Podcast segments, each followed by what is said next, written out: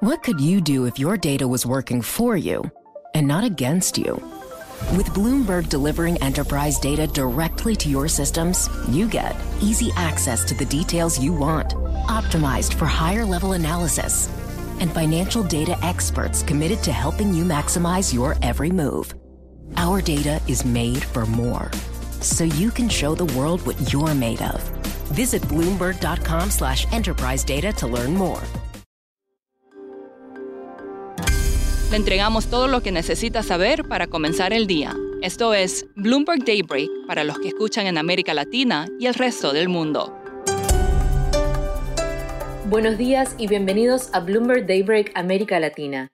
Es viernes 22 de septiembre de 2023. Soy Lucía G y estas son las noticias que marcarán la jornada.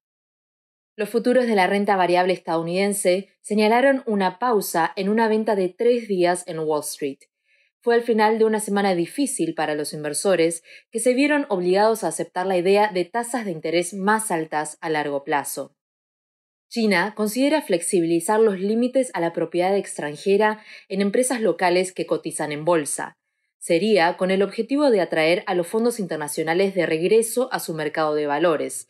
Esto es, según fuentes con conocimiento directo. Actualmente, el límite a la propiedad extranjera es del 30%, y de un 10% en el caso de accionistas extranjeros individuales.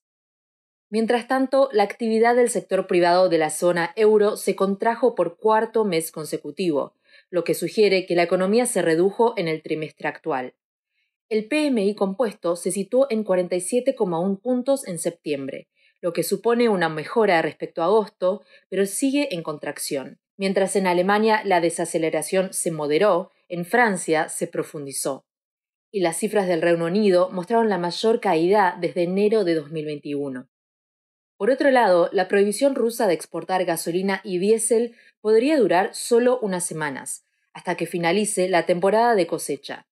Esto es, según observadores del mercado como Citi y JP Morgan. El Royal Bank of Canada señaló que la medida demuestra que Moscú sigue utilizando las exportaciones de energía como arma antes del invierno del hemisferio norte.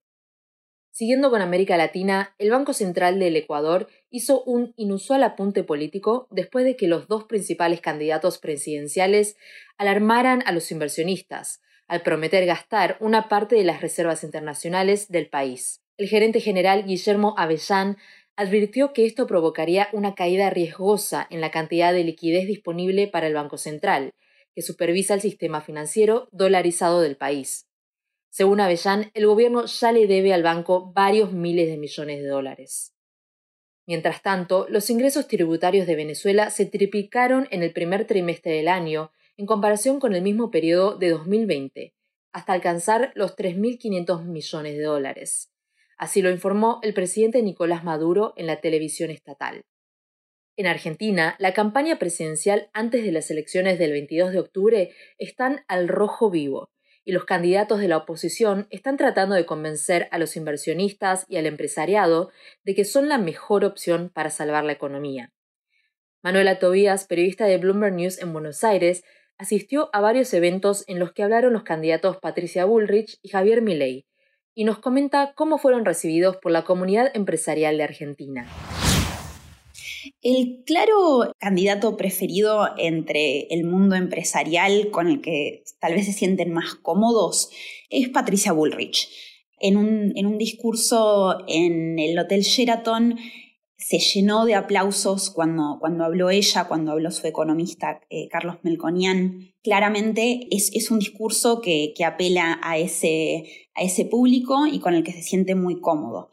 Por otro lado, se nota entre ese mundo empresarial que hay mucho respeto y, mucha curiosidad eh, en torno a Javier Milei, dado que en este momento es quien está cautivando todo, todo el, oxígeno en la, en la carrera. Está está hablando con todos los canales de televisión, en radio, desde que ganó la elección a ha tenido una presencia muy importante, también habló en los cierres de varias conferencias en Buenos Aires Y lo que se nota es que su discurso, por más que intenta justamente apelar a la clase empresarial diciéndole que le va a quitar a los políticos de encima, pone un poco nervioso a este público. Es más, eh, hizo varios chistes, Milei, en el cierre de un evento en el Hotel Alvear en agosto, y no, no generó la reacción tal vez deseada de, aplausos o risas, pero al mismo tiempo se nota que sí se lo toman en serio esta clase empresarial. Lo que se nota también es que por más que las ideas tal vez concuerden, eh, coincidan los, los empresarios con mi ley, hay nervios alrededor de la gobernabilidad, ya que no tiene el mismo apoyo en el Congreso, en las provincias, que son los que realmente se necesitan para llevar a cabo el tipo de cambios que él presenta. Por eso es que los, los discursos tal vez coinciden, pero pone más nervioso al público lo que dice ley. Manuela, ¿los candidatos están tratando de tomar cosas uno del otro? O sea, ¿está Milei moderando su mensaje o Bullrich tratando de sonar más como Milei?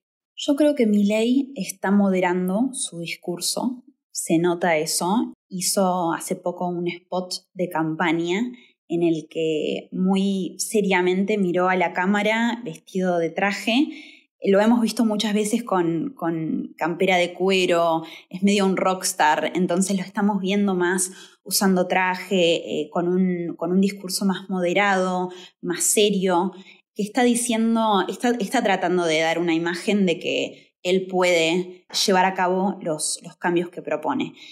A Bullrich la vemos que está remontando un poco la campaña. La vimos bastante callada, apenas eh, se dio la, la elección. Ahora está apareciendo en más eventos, tiene un nuevo vocero económico, Carlos Melconian, que es muy respetado en el ambiente, que, está, le está elevando el discurso y lo que ven algunos empresarios con los que he hablado es que está, le está subiendo la imagen y las chances de crecer gracias a ese discurso más fuerte de Melconian que habla más de los temas económicos, que, es lo que necesita escuchar la gente. Y para terminar, los últimos iPhones y relojes de Apple salieron a la venta hoy. Serán una prueba para ver si el nuevo diseño puede ayudar a la empresa a volver a crecer. Los dispositivos salieron a la venta en unos 40 países en esta primera ronda, entre ellos Australia, Hong Kong, China continental, Estados Unidos, Reino Unido y Francia.